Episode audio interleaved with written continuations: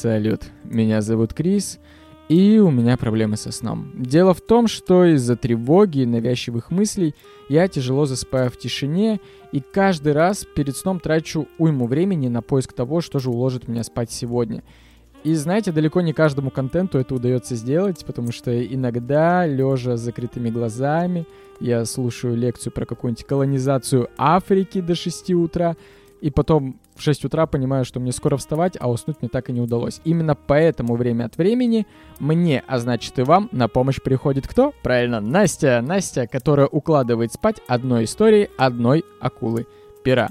Это подкаст «Акулы пера». Подкаст о людях, которые писали.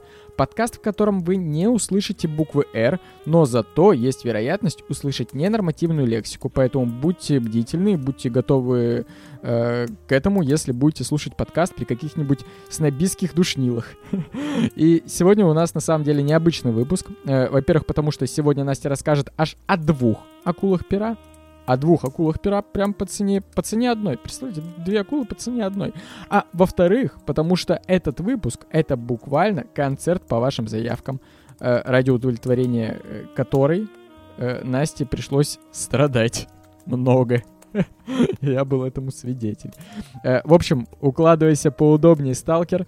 Сегодня мы слушаем историю Аркадия и Бориса Стругацких.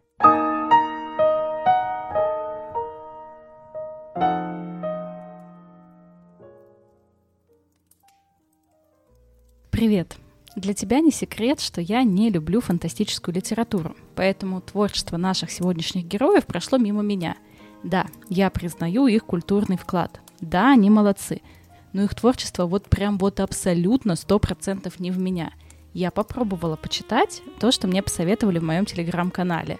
А мне посоветовали «Трудно быть богом», и мне абсолютно не понравилось.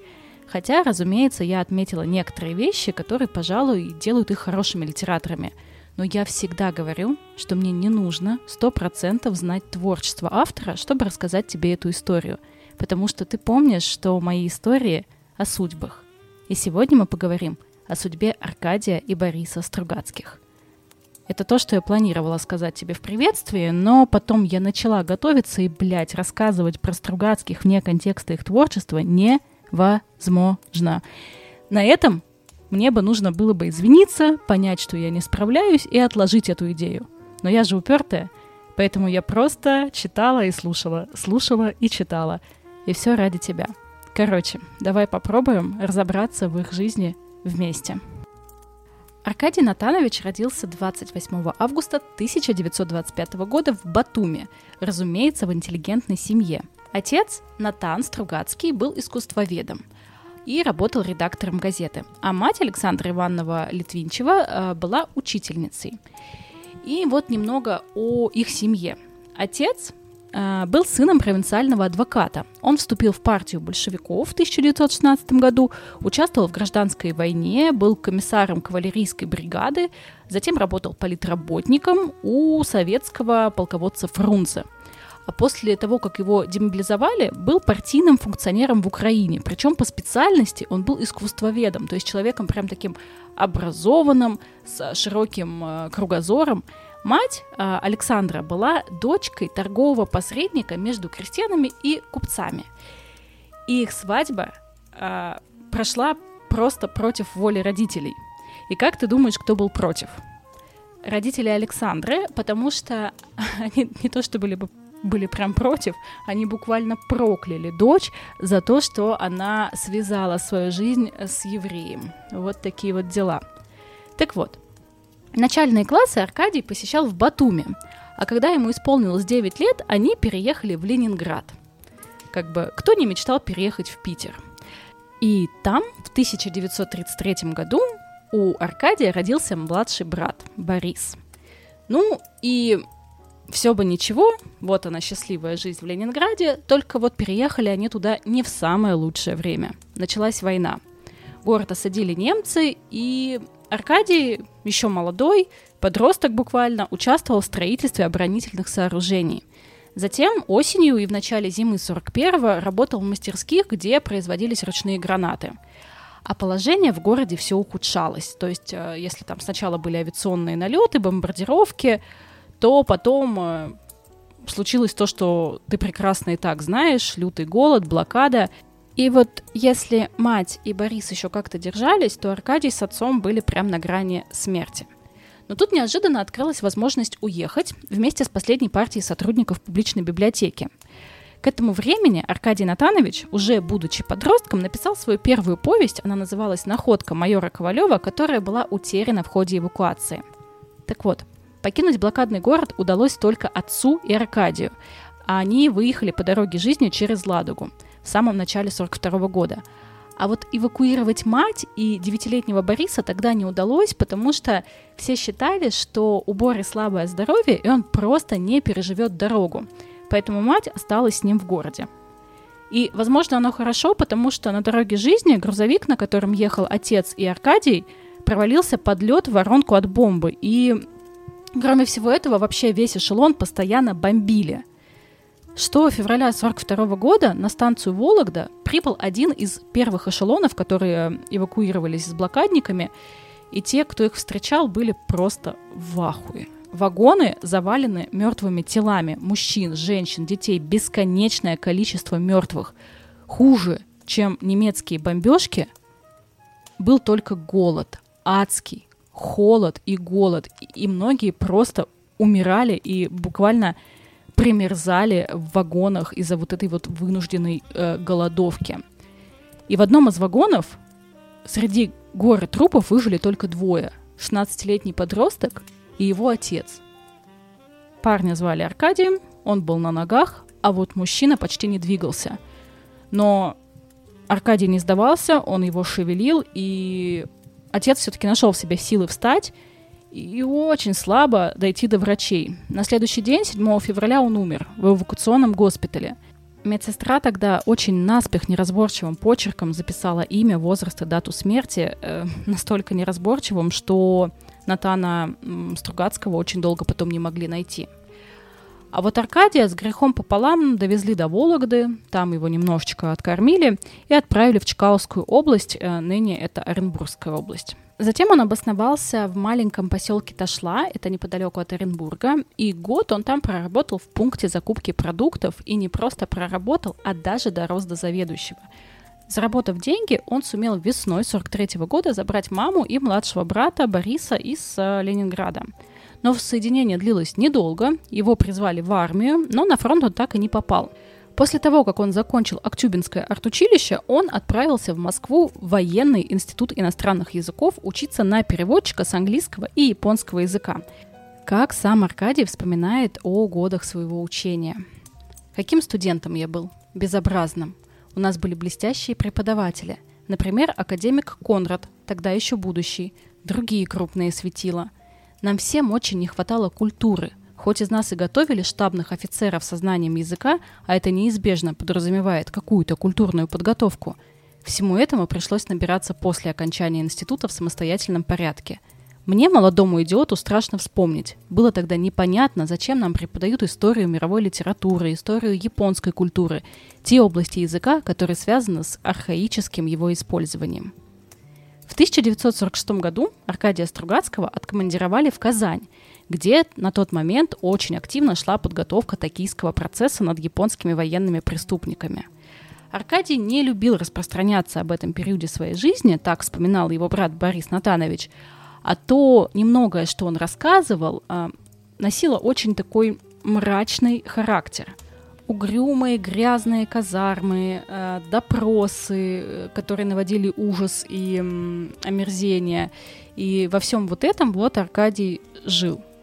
Институт он закончит уже в 49 году, и все знания, которые он там получил, будет а, применять, работая военным переводчиком вплоть до 1955 года.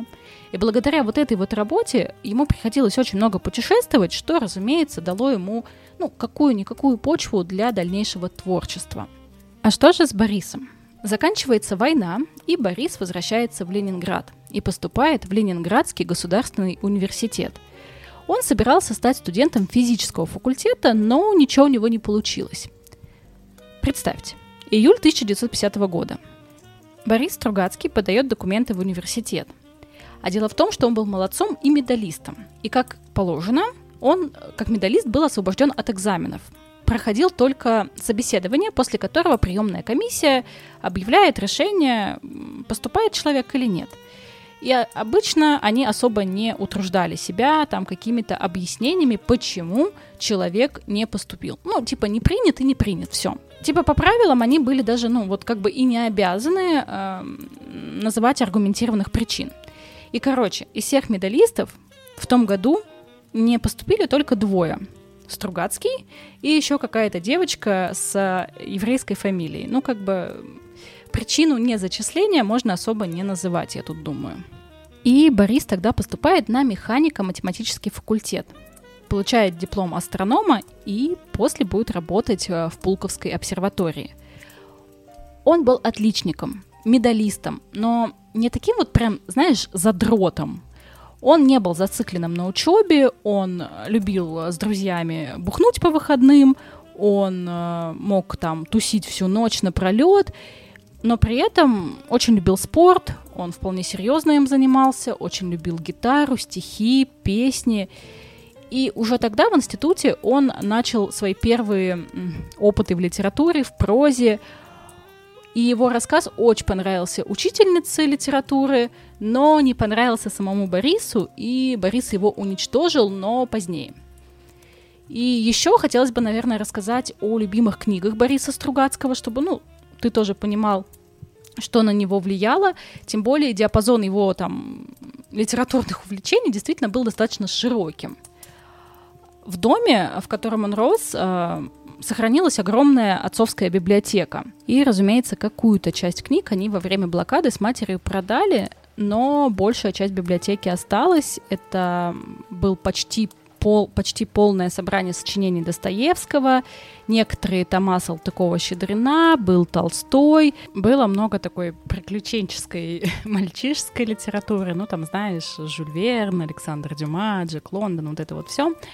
А Борису нравилась «Война и мир», не успел прочитать до школы «Отцы и дети», и «Отцы и дети», кстати, так и не понял, когда прочитал – также не понял Евгения Онегина, когда прочитал, но очень любил у Пушкина повести Белкина. Вот такой вот разнообразный круг чтения, и, конечно же, несмотря на всю эту классическую литературу, как и многие мальчики того времени, он, разумеется, предпочитал фантастику. Фантастику и приключения.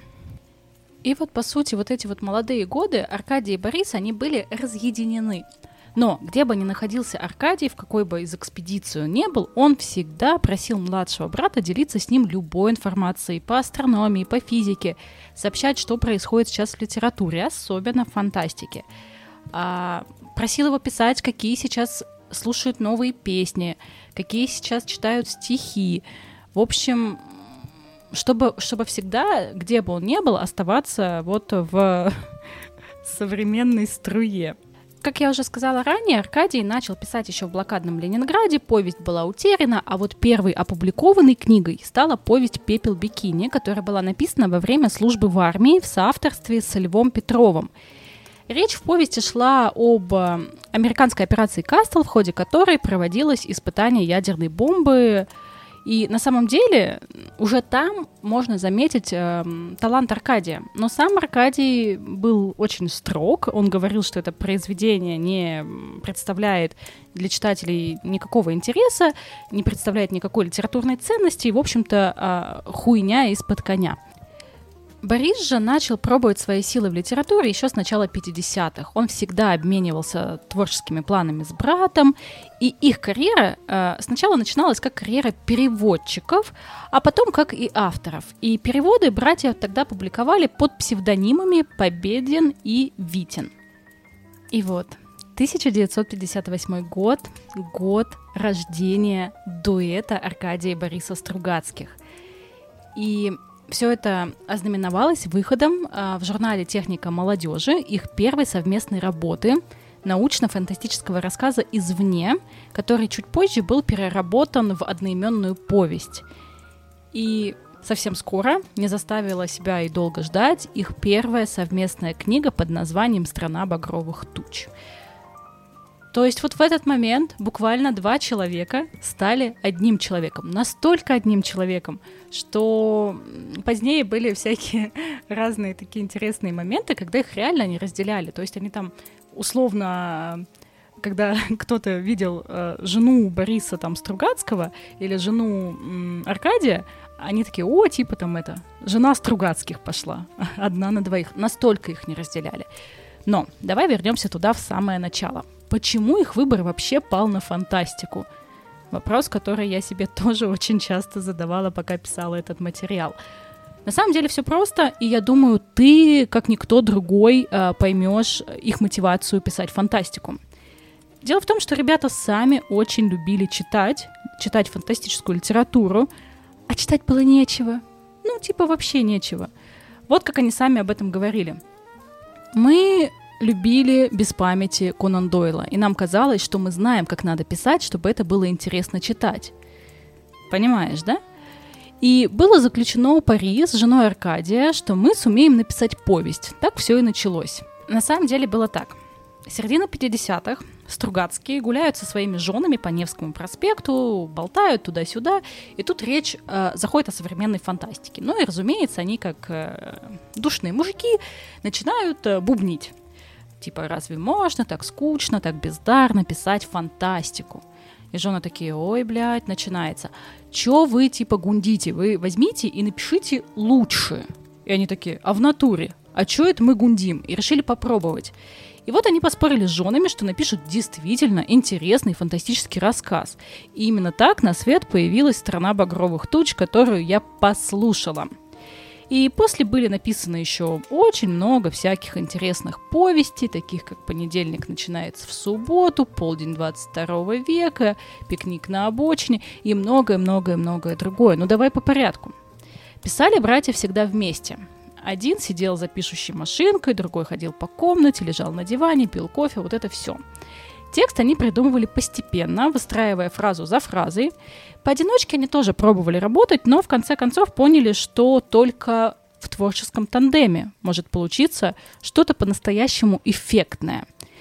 А, кстати, работать вместе они умудрялись, э, живя даже в разных городах. Аркадий в Москве, Борис в Ленинграде. И вот, чтобы написать какое-то очередное произведение, они собирались в доме матери, либо приезжали в какой-то дом творчества на несколько месяцев, и там писали в день от 5 до 7 страниц, работая без выходных. И раз уж речь зашла о женах, давай немножечко поговорим. На самом деле тут нет каких-то крышесносных, интересных историй с э, большим количеством шлюх, измен и прочего. Все достаточно просто. В 1948 году младший лейтенант Аркадий Стругацкий знакомится со студенткой Инной Шершовой, и это случилось на новогоднем вечере в пединституте имени Ленина, куда по традиции приглашали мужчин, парней из других учебных заведений, там курсантов и так далее, ну, потому что в пединституте мужиков не было. И вот тогда Борис э, не смог оставить без внимания красивую девушку и влюбился в нее. И Тут тоже, кстати, отец этой девушки, э, Сергей Федорович Шершов, он был профессором, одним из ведущих профессоров Московского энергетического института, очень умный человек, и ему не очень нравилось то, что дочь выбрала вот такого вот себе мужа и постоянно ее прессовал, типа, на какой хер ты берешь фамилию Стругацкая. Но дочь никак не остановила, э, свадьбу они сыграли. Но совместная жизнь у них оказалась недолгой и не особо счастливой. И вот почему. По окончанию института а, Стругацкого распределили в Сибирь, в город Канск. И там он а, работал в школе военных переводчиков восточных языков. По некоторым данным, там готовили специалистов для ГРУ. В общем, работа в Канске считалась, ну, прям верхом серьезности. Другое дело, что жить там было не очень. Ну, типа прям тоскливо. Прям вот так вот, знаешь, по-достоевски тоскливо, беспросветно, абсолютно, и все это еще с таким вот советским э, колоритом. И вот, э, кстати, в «Град обреченный» Стругацкий прям не забудет упомянуть Канск. Там была притча, где два осенизатора, отец и сын, и у них там нету канализации, есть просто яма с э, жижицей. И вот они это дерьмо там вычерпывали ведром и заливали в свою бочку. Причем отец, как более опытный специалист, спускался в яму, а сын сверху подавал ему это ведро. И вот однажды он это ведро не удержал, обрушил а, на батю своего. Ну и батя такой, типа, утерся рукавом, посмотрел на него так снизу вверх и такой, эх, чучело ты огородное, никакого толку в тебе и не видно, так всю жизнь наверху и проторчишь. Ну, как бы все, что надо знать о Канске того времени. И вот чтобы ты получше представлял этот объект, я нашла информацию, как он выглядел. Сам объект представлял собой изрядную территорию вдоль реки Кан, обнесенную скромным дощатым забором, легко преодолимым, если надо было сбегать за водкой. Со стороны берега забор был и вовсе никаким, и в погожие летние дни на реку запросто ходили купаться. Казармы курсантов и дома офицерского состава, построенные еще после гражданской пленными чехословаками, двухэтажные кирпичные со стенами толщиной в 5 кирпичей. Морозы-то случались и ниже 50. Отопление печи голландки. Для учебных классов было отдельное здание, одноэтажное, а еще столовая и клуб. Слева от школы переводчиков находилась тонкомоторная мастерская с более серьезным забором, а справа и вовсе возвышалась глухая бревенчатая стена, едва не в 10 метров высотой и по углам вышки с вертухаями. Это был лагерь, вроде для политических заключенных. И ходили слухи, что однажды там случилось восстание, и всех восставших перестреляли. Теперь оттуда никогда не доносилось ни звука – Местные, как водится, про все секретные объекты знали, но частенько путали, где что расположено, и вообще предпочитали обходить эти места стороной. И вот как ты думаешь, была ли счастлива жена ехать в такую глухомань и жить там с ним? Нет, не была. Да и не особо ездила. Ей надо было учебу заканчивать, да и были слухи, что нет-нет, да Аркадий Натаныч там в своем этом лагере, э, на офицерских э, пьянках.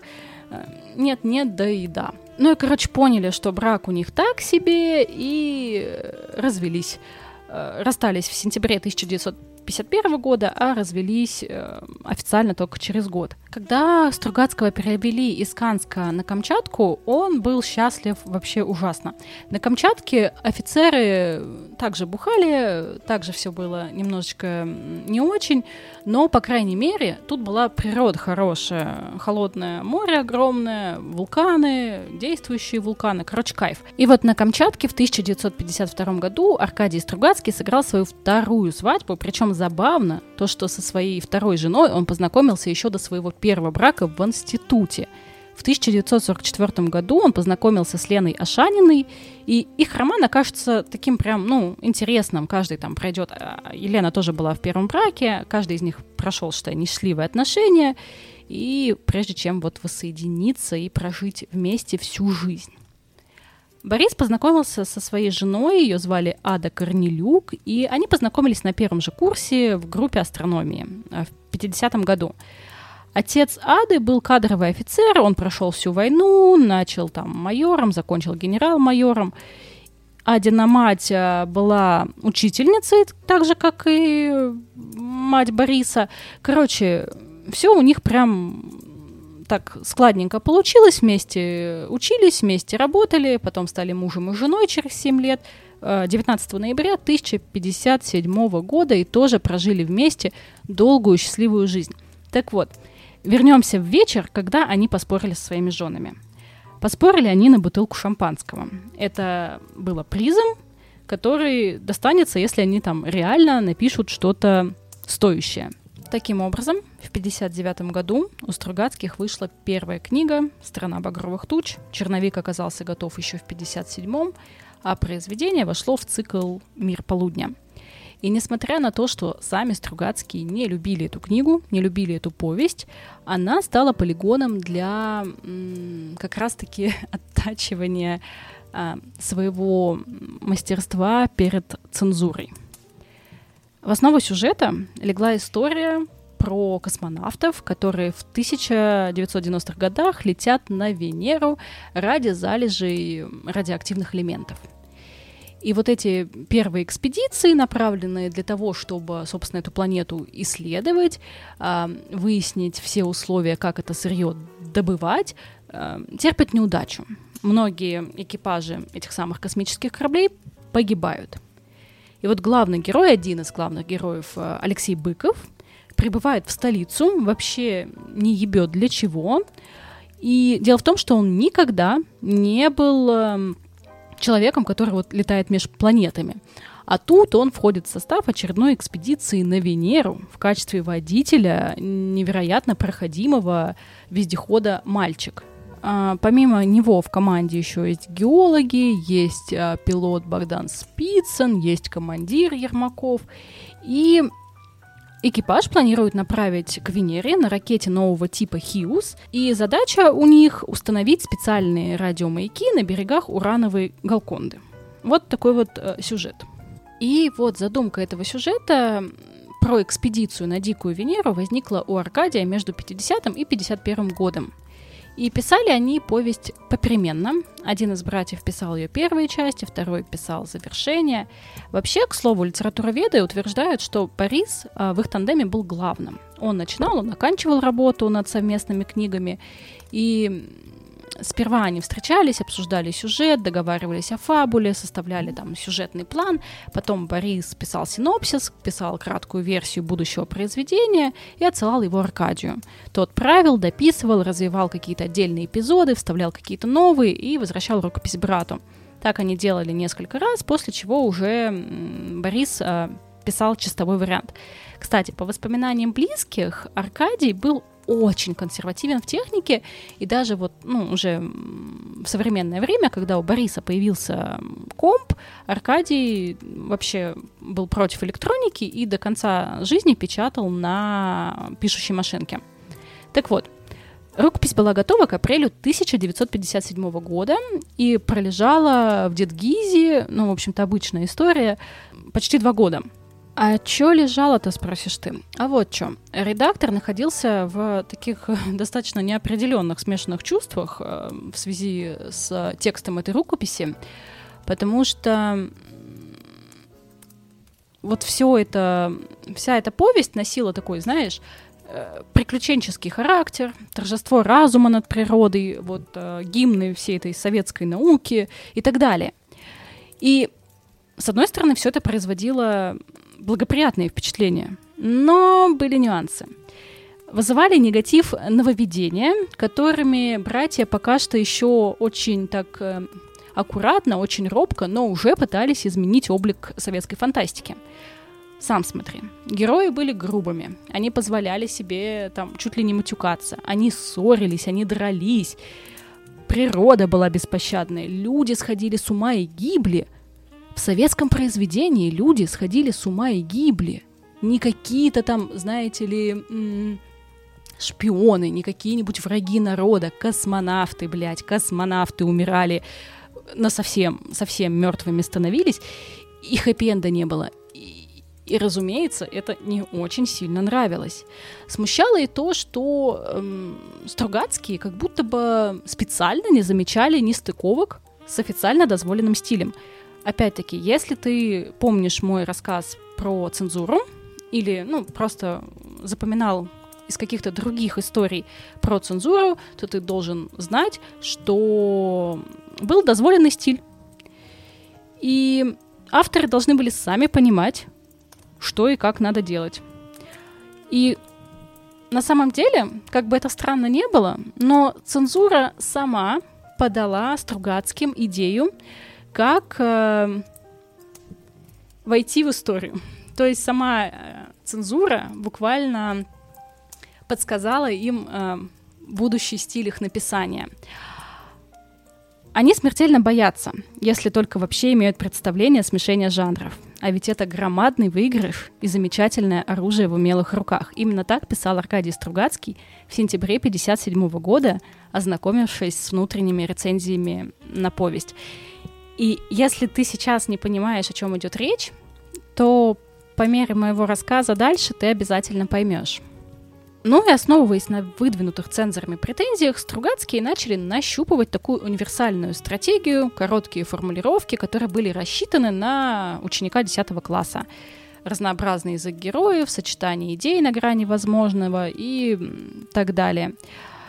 По мнению Аркадия, вот все это необычное смешение жанров должно было просто буквально на уровне стиля передать читателю ощущение фантастичности самих событий, о которых идет речь в книгах. Дело в том, что в отечественной фантастике послевоенных лет чудеса имели такой характер коммунально-хозяйственный. Тайны не стоили того, чтобы их разгадывать. Достоверность, то есть э, какое-то там вообще сцепление с реальной жизнью отсутствовало как явление. Фантастика была слюнявая, пресная и, короче, не очень. Так говорил Борис Стругацкий. И правда, в те времена вообще мало кто из профессиональных писателей вообще соблазнялся фантастикой, потому что были другие, гораздо более хлебные темы. И, ну, там, по сути, если так задуматься, то, ну, лично я, опять-таки, не очень э, увлекаясь фантастикой, пожалуй, могу выделить э, Саню Беляева, вот, потому что он там, да, он разрабатывал фантастику научную, но он пропагандировал не совсем советские идеи в своей фантастике, а, а скорее, ну, зарубежные. Были, разумеется, и другие фантасты, и по сути, к ним никаких особых требований, там, кроме основного соответствия, со стороны власти к ним не предъявлялось. Типа, пиши, что хочешь, но только так особо не ври. Так вот, Стругацким текст пришлось дважды переписывать, чтобы он вышел в печать, потому что повесть надо было смягчить, надо было убрать из нее трупов, хотя бы какую-то часть, а, нужно было из космоса выгнать всех военных, вообще всех, и нужно было изменить а, фамилии действующих лиц, чтобы они вообще никак не давали никаких аллюзий на настоящих людей. И вот за два года работы над текстом Стругацкий там полностью его кардинально изменив, э, проработав там все вот эти вот новые идеи, им все равно не нравилась эта повесть, и они ее называли беспомощным, неуклюжим и нелюбимым первым ребенком. Что забавно, эта повесть стала единственным произведением Стругацких, которая была э, удостоена государственной награды за третье место в конкурсе книг о науке и технике для детей школьного возраста.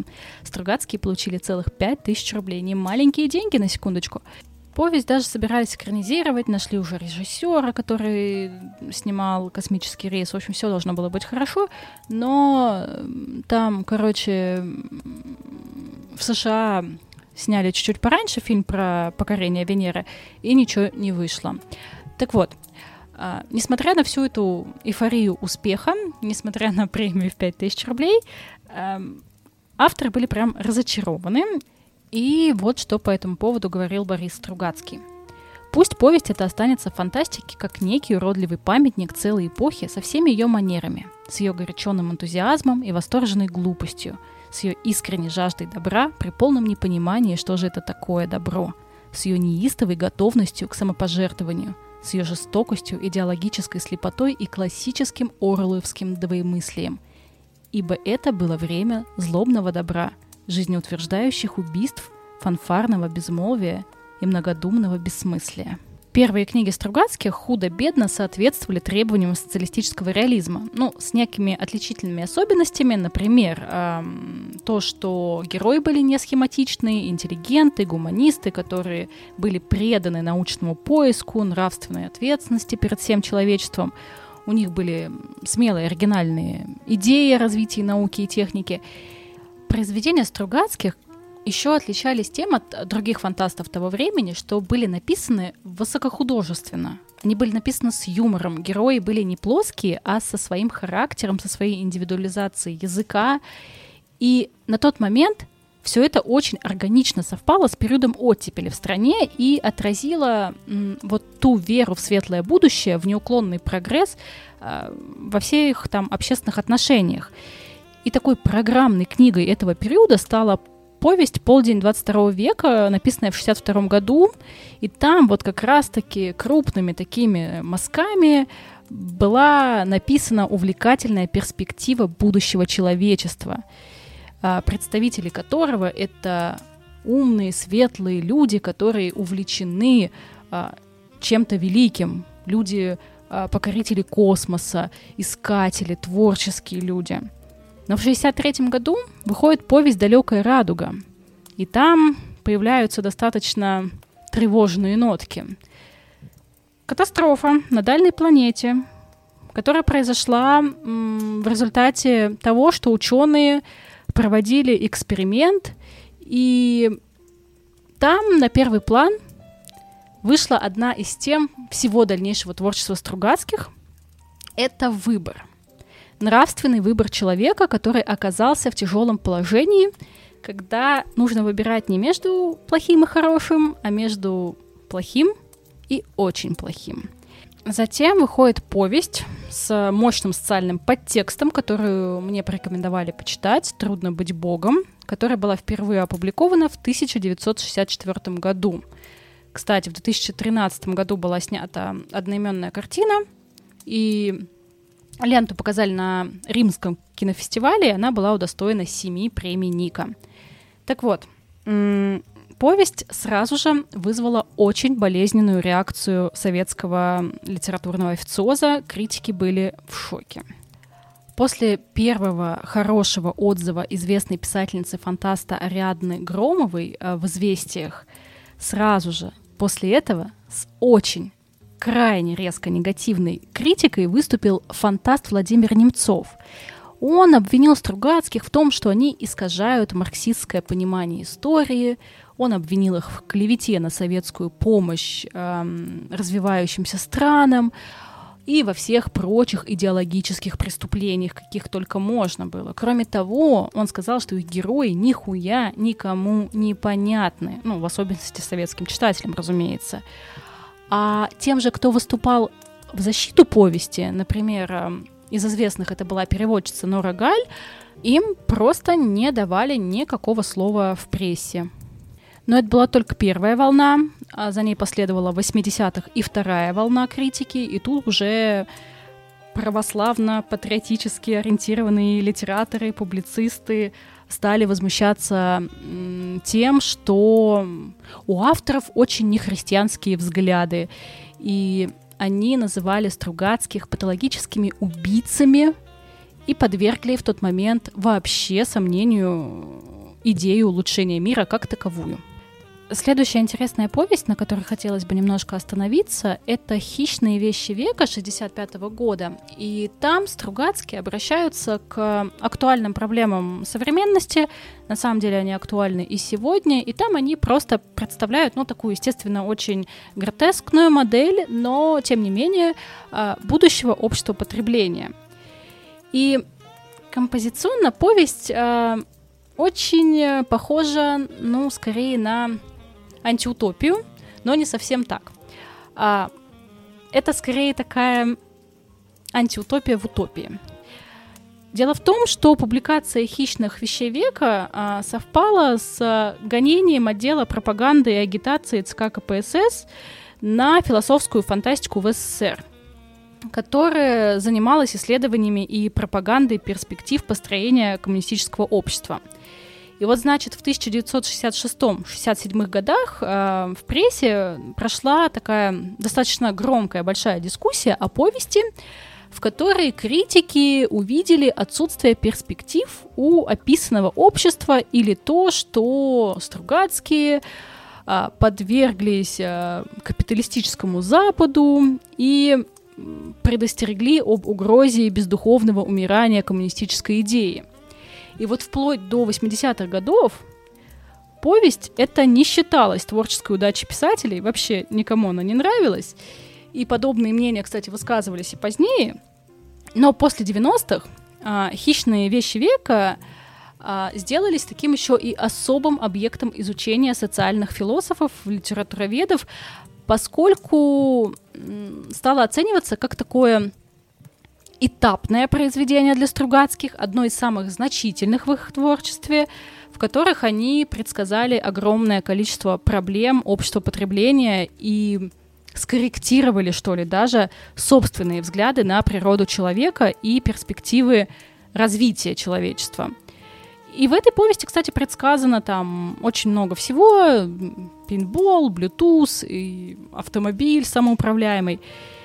Кстати, сам Борис Стругацкий в последние годы своей жизни считал э, реальность э, хищных вещей века одной из самых наиболее вероятных сценариев развития человечества. Тут я хочу особо твое внимание уделить вот как раз-таки на эту специфику антиутопии в творчестве Стругацких. В 1965 году на свет появилось произведение «Беспокойство». Это первоначальный вариант э, «Улитки на склоне». И «Улитка на склоне», по мнению многих, это одно из самых неоднозначных произведений Стругацких. Я попробовала почитать, и э, э, все, что я могу сказать на этот счет. Работа над романом началась э, в 65 году в Гаграх, и первоначальная идея выросла из э, того, что они просто хотели написать что-то такое, ну, что ли, развлекательное, типа люди попадают на некий остров, обнаруживают там обезьян, которые ведут себя, ну, немножечко странненько, немножечко не как обезьяны, стараются придерживаться людей, после чего на острове начинают происходить э, загадочные события и необъяснимые смерти. Звучит очень достаточно любопытно. А, Впоследствии оказывается, что речь вообще не об обезьянах, что это псевдообезьяны, которые питаются человеческим интеллектом и при этом убивают носителя этого интеллекта. Но через несколько дней после того, как эта идея пришла в их светлые головы, от этой идеи было решено отказаться. В 1966 году часть произведения была опубликована в сборнике фантастики «Эллинский секрет», а двумя годами позже в журнале «Байкал» вышла еще одна часть романа – в полном же объеме советские читатели смогли ознакомиться с книгой лишь в 1988 году. Более того, публикация оказалась в сам издате, попала на Запад и была опубликована в мюнхенском издательстве «Посев». Сами же Стругацкие считали «Улитку на склоне» своим самым потрясающим и самым значимым произведением во всем их творчестве. Действие в повести происходит в двух соприкасающихся местах. Происходит параллельно – в лесу и в управлении по делам леса. И советская критика, естественно, ополчилась на то, что во всем этом э, узнается бюрократическая машина. И, собственно, все. Больше критики там ничего не узрели. Никакого другого, более глубокого осмысления проведено не было. И целых 10 лет улитка на склоне была под негласным запретом. 10 лет. Тому есть э, причины. Ну, во-первых, роман действительно не соответствовал представлениям советской цензуры о правильной литературе. А, кроме того, жесткая сатира на весь этот советский бюрократизм тоже как бы не прельщала к тому, чтобы все это срочно печатать. Более того, произведение, которое было написано в духе сюрреализма, вскрывало всю беспросветность э, того, что происходило в то время.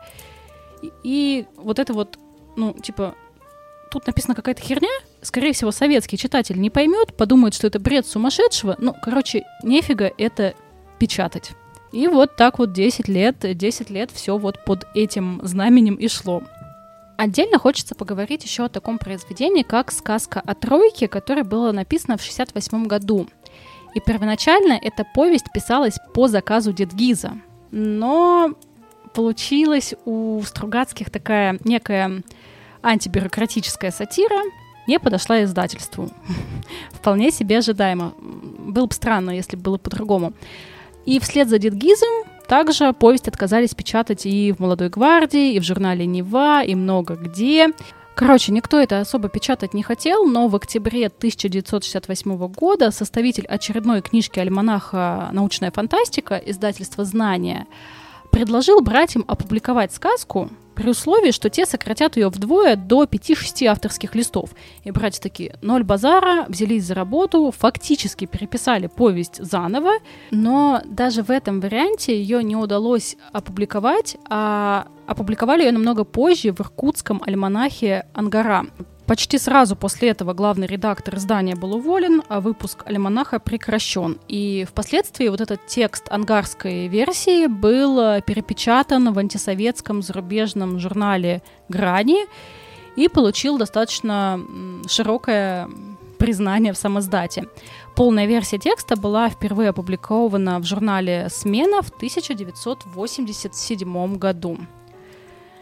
Возвращаясь к миру полудня, Стругацкие пишут повести «Обитаемый остров» в 69 году и «Малыш» в 71-м, «Парень из преисподней» в 74-м. На эти произведения было обращено максимально пристальное внимание советской цензуры. Э, например, при подготовке «Обитаемого острова» к публикации в первом собрании сочинений в 1991 году Стругацким пришлось восстановить более 900 изменений. 900, понимаешь?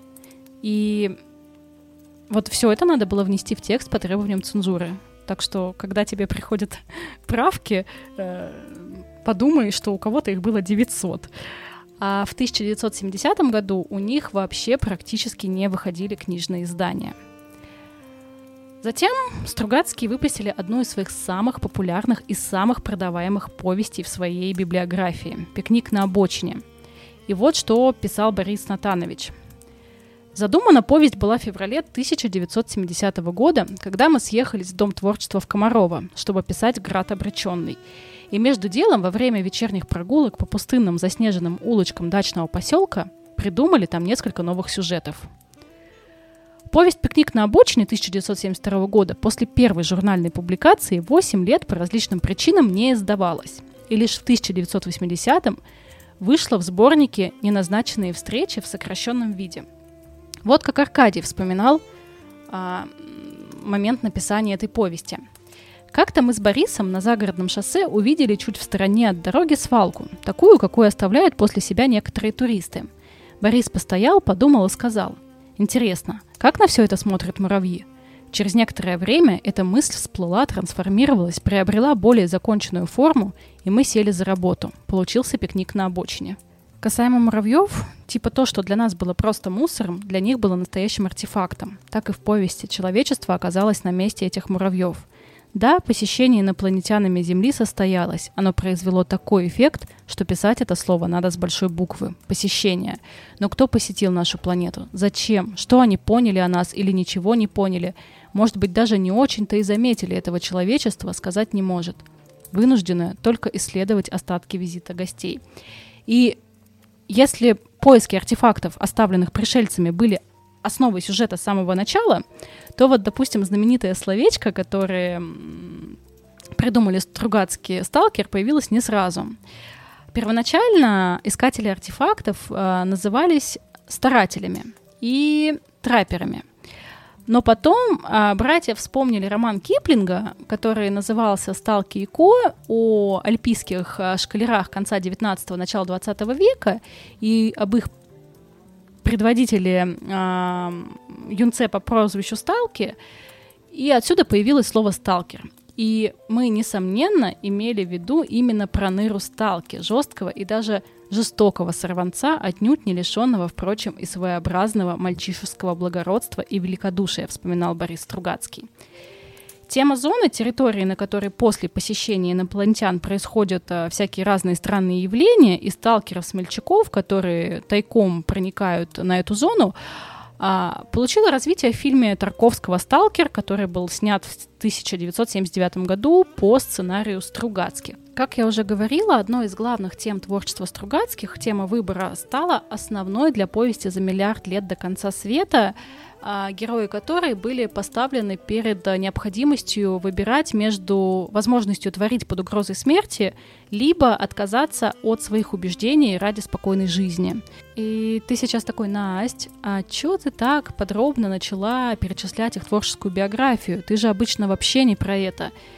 И вот да, на самом деле за всю историю моих рассказов мне пришлось так или иначе ознакомиться с каждым из произведений, о которых я сейчас говорю, чтобы понять контекст, чтобы понять, что Стругацкие сделали для жанра и почему цензура их так сильно сжала. Потому что по творчеству Стругацких действительно можно проследить то, что творилось в стране.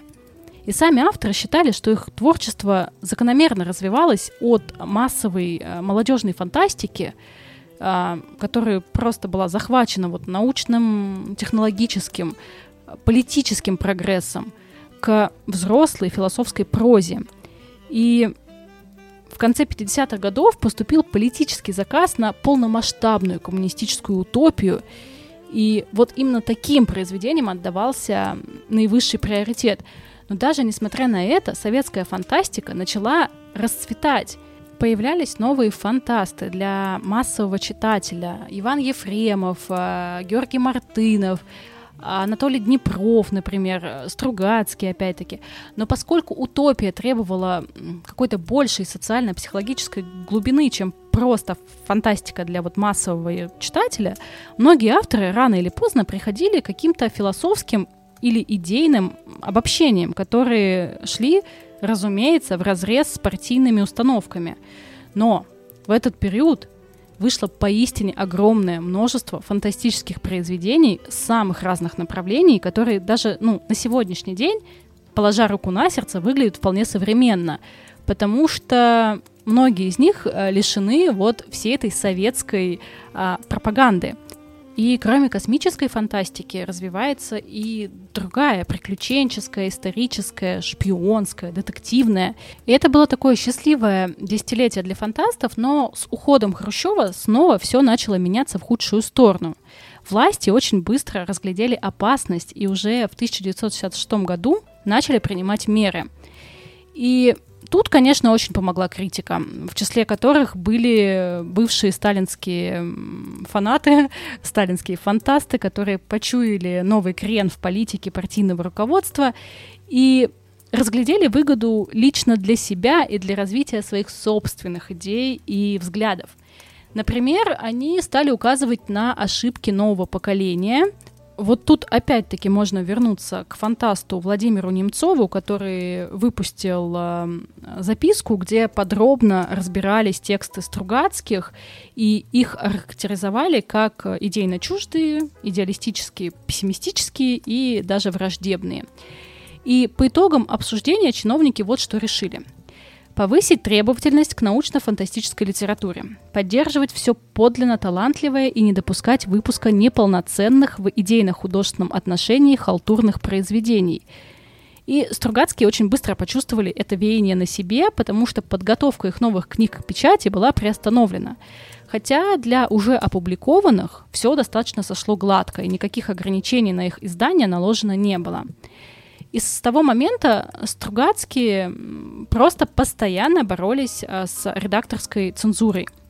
Редакторы журналов и издательств очень старательно вычищали не только серьезные нарушения, но и какие-то просто ну, вот прям вот приебки, ругательства, упоминания алкоголя, всякие там аллюзии, любые намеки на эротику. Короче, все то, что не укладывалось а, в рамки социализма. И часто это доходило до абсурда. Вот тот же обитаемый остров, где было 900 правок, а, был остановлен на этапе подготовки к печати в издательстве Дедгиза. И все вот эти правки, все 900 вносили э, в течение двух лет. Там поменяли имена персонажей, там поменяли логику действий, поменяли атрибутику, короче, все поменяли. И одна из правок э, тогда провела братьев э, в ахуй. В сцене полицейского налета легионерами планеты Саркаш помогает дворник. И вот дворника потребовали заменить на привратника, а кошку, которая метнулась из-под ног легионеров, редактор потребовал убрать вообще. И Аркадий такой, а, извините, пожалуйста, а чё кошка-то? Чё кошка-то помешала? И услышал в ответ, что, ну, чувак, ты чё?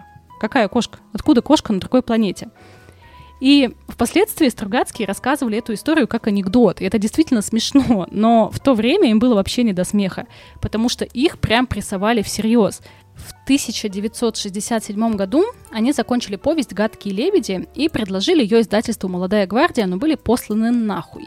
И поскольку больше никуда пристроить эту повесть не получалось, она попала в сам издат, и ее копии продавались на э, черном рынке.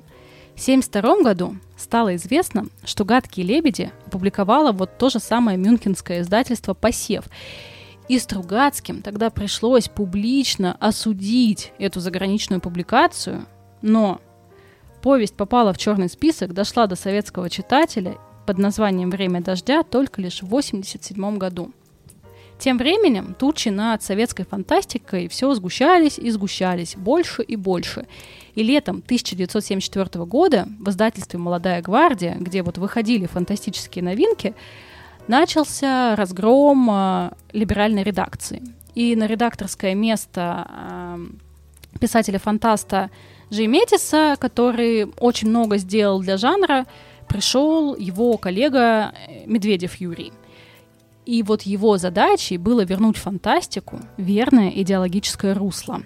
И началась зачистка сотрудников, затем а, из редакции ушли крупные писатели, а, Кир Блучев в том числе.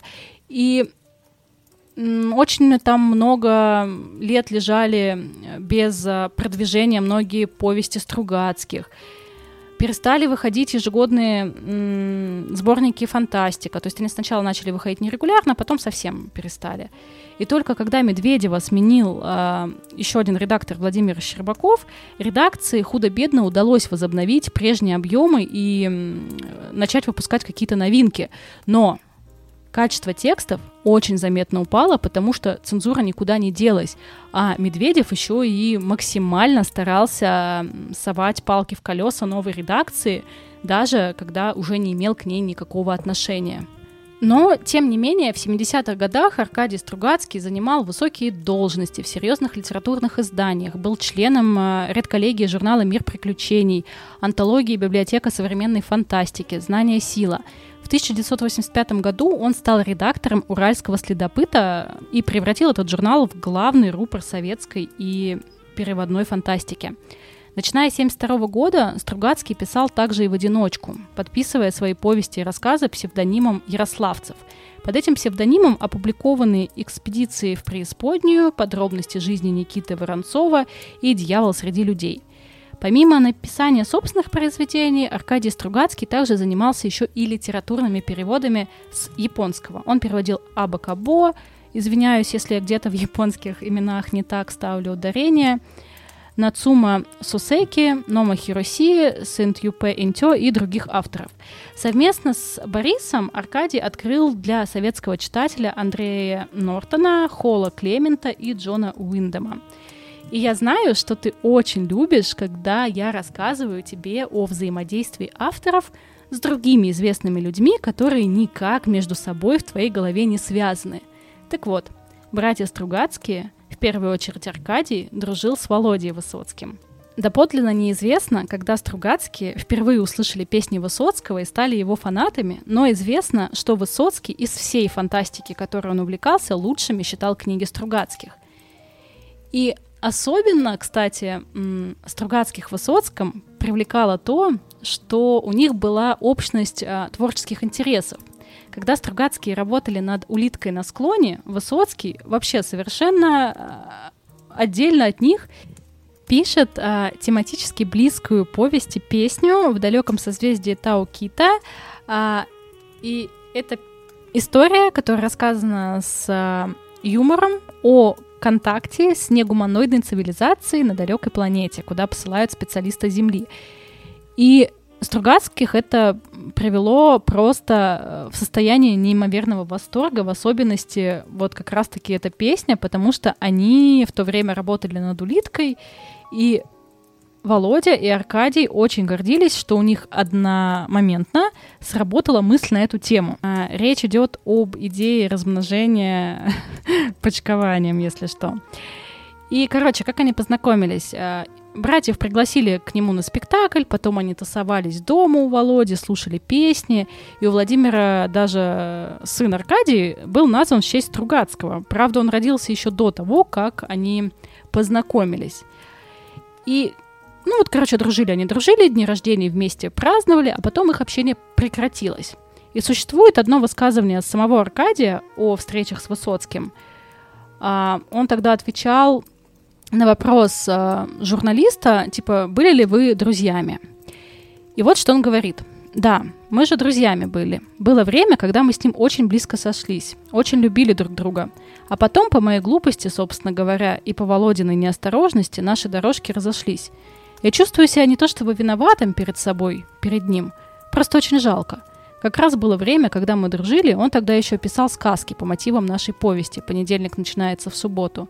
Он приходил ко мне, пел, соседи поначалу рычали, а потом на лестницах толпились к дверям поближе. Еще один комментарий дала близкая подруга Аркадия Стругацкого, которая неоднократно встречалась с Высоцким. Ее воспоминания дают э, чуть более дополненную информацию о причине разрыва Я никогда не расспрашивала Аркадия про Высоцкого. Я вообще об их отношениях узнала совершенно случайно, когда прочитала в рукописи «Диких лебедей».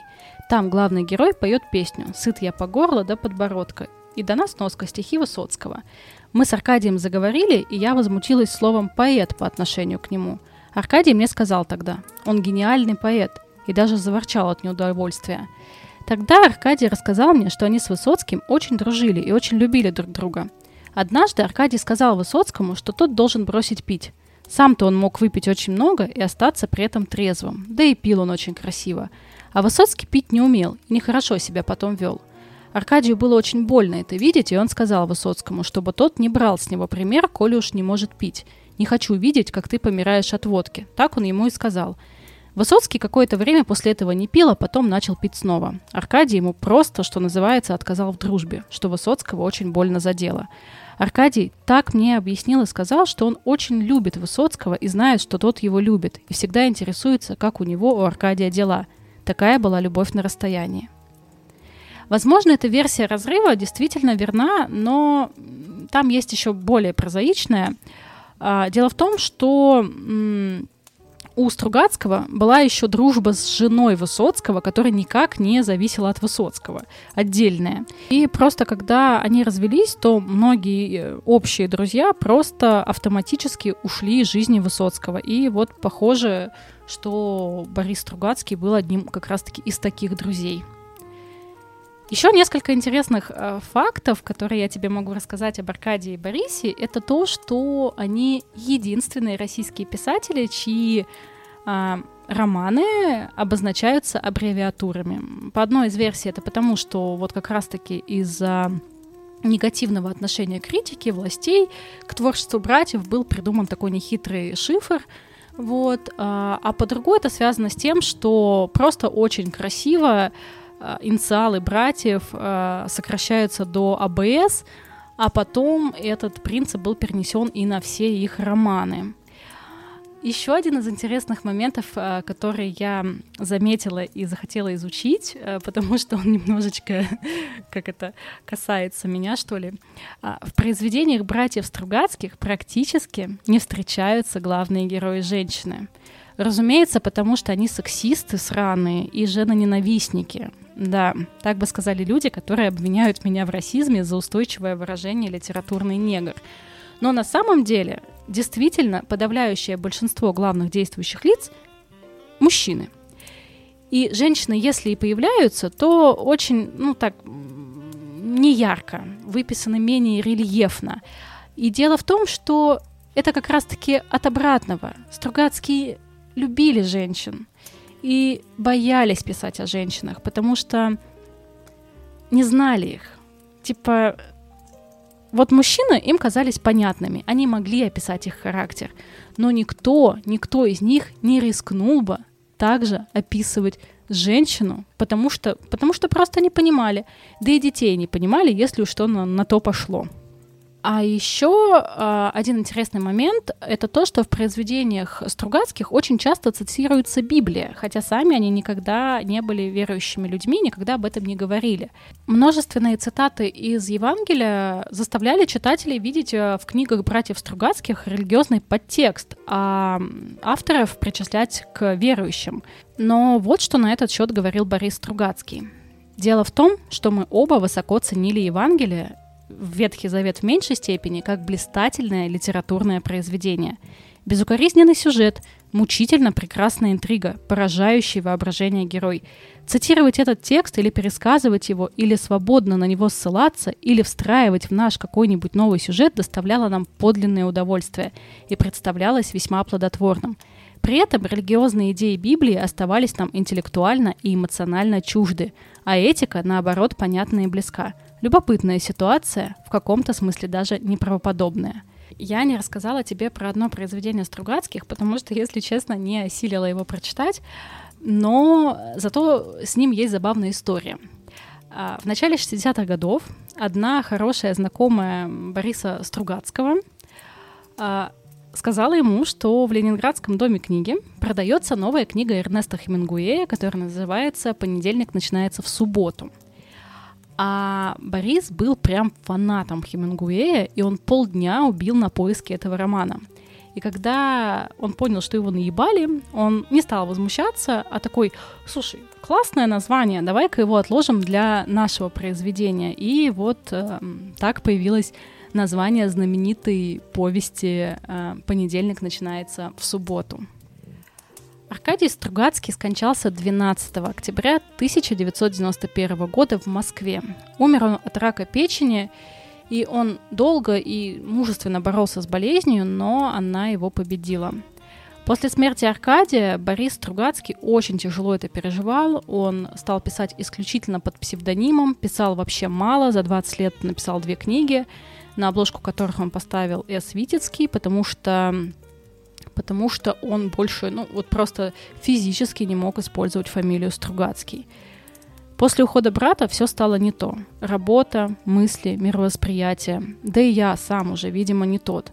Вот так он говорил в одном из своих интервью. Но, несмотря на то, что он мало писал, работал он все равно очень много. Он редактировал журнал «Полдень 21 век», материалы для которого тоже отбирал сам. Он вел свой семинар для начинающих авторов, он учредил э, бронзовую улитку, это премия для фантастов, лауреатов которой тоже выбирал самостоятельно.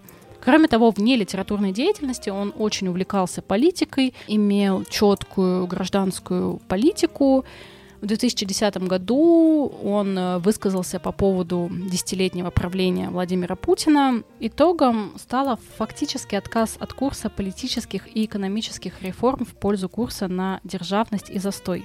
Итог путинского десятилетия и есть возвращение к стабильности и застою брежневского типа, по сути, возвращение в совок. Борис пережил Аркадия на 20 лет и скончался 19 ноября 2012 года в клинике Алмазова в Петербурге. А, умер он от а, пневмонии, которую подхватил за несколько недель до этого, и также у него обнаружились проблемы с сердцем. По завещанию его тело кремировали, а прах был развеян с вертолета по воздуху над Пулковскими высотами. Кстати, прах Аркадия был тоже развеян над Москвой с вертолета. Жена Бориса пережила его на один год, один месяц и один день. И ее прах тоже был развеян. Что мне хочется сказать в конце? Я действительно очень э, мало и очень поверхностно читала Стругацких, потому что я не люблю фантастику. Но дело в том, что готовясь к этому выпуску, перечитывая все вот э, гонения критики, перечитывая произведения, переслушивая их, я поняла, что Стругацкие никогда и не писали фантастику. Стругацкие писали достаточно жесткие антиутопии. Антиутопия, будем честны, не самый любимый жанр власти, потому что никакого вольнодумства партия сама скажет, что надо делать. А фантастика? Фантастика это ж так легко, это так просто, это легкий жанр. Ну, ты понимаешь, я думаю. То, что меня впечатлило в Стругацких, это, несмотря ни на что, их несгибаемость. Их прессовали, они продолжали писать и двигать свою позицию. Да, где-то они подстраивались, где-то переписывали, но всегда оставались верны себе. И их герои всегда оставались верны себе и сражались именно за то, во что они верили. И делали это с такой убежденной силой, что победа была неизбежна. То есть даже когда кажется, что все против тебя – они продолжали в это верить, даже если это выходило за какие-то рамки.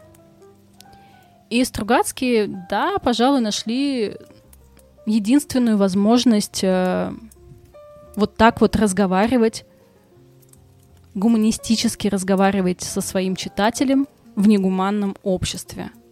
И эта форма была фантастика. Они смогли как-то воспитать умы подстраиваясь, притворяясь, что вообще ничего не воспитывают. Они описывали утопическое будущее и одновременно демонстрировали, как стремительно разрушается утопия э, в неподходящих руках. Для Стругацких было важно, чтобы мы, как читатели, постоянно сталкивались с нравственными вопросами к самим себе. И они максимально старались и чувствовали необходимость воспитывать в нас вот это вот умение задавать эти вопросы и искать на них ответы. Как-то так. Спокойной ночи. То самое чувство, когда вы в состоянии описать жизненный цикл и правила устройства вымышленной цивилизации и мотивы каждого отдельного ее вида, но вы не можете описать женщину. Мне это так поражает на самом деле. Вот такие вот ребята фантасты, да. На самом деле я вообще жил эту жизнь, вот жил эту жизнь и никогда не думал, что со мной случится так, что моя женщина нахуя-то взяла бы и прочла половину всех Стругацких. При том, что мое в них познание — это чисто экранизация Тарковского, э, недочитанный пикник на обочине и серия игр «Сталкер». Э, поэтому давайте, чтобы мне стало еще более неловко, наверное, э, давайте вы поделитесь в чате подкаста, как вы соприкасались с творчеством Аркадия и Бориса. А если тебя до сих пор нет в канале, котором Настя со слушателями все это обсуждает, то это вообще отличный повод добавиться и познакомиться с нами.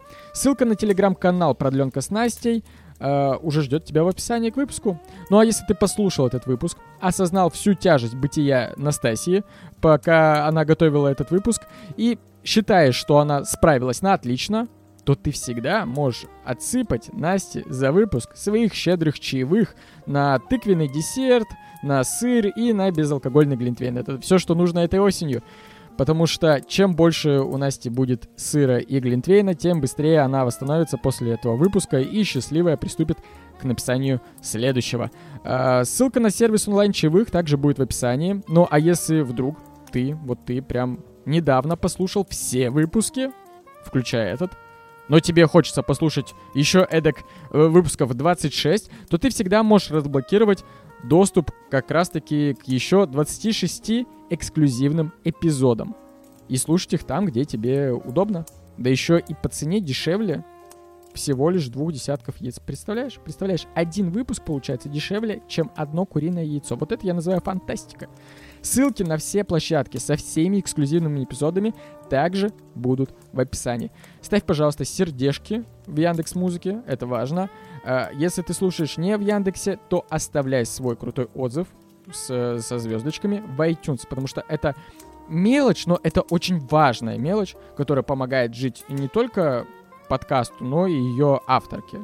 Вся, вся эта штука вообще типа, с отзывами, она э, позволяет, в принципе, подкасту жить и находиться в той категории, в которой он находится, э, и не падать там на дно, и показывать площадки, что подкаст действительно слушают и любят. Вот. А, ну и разумеется, разумеется, я всех обнимаю, и мы с вами скоро услышимся.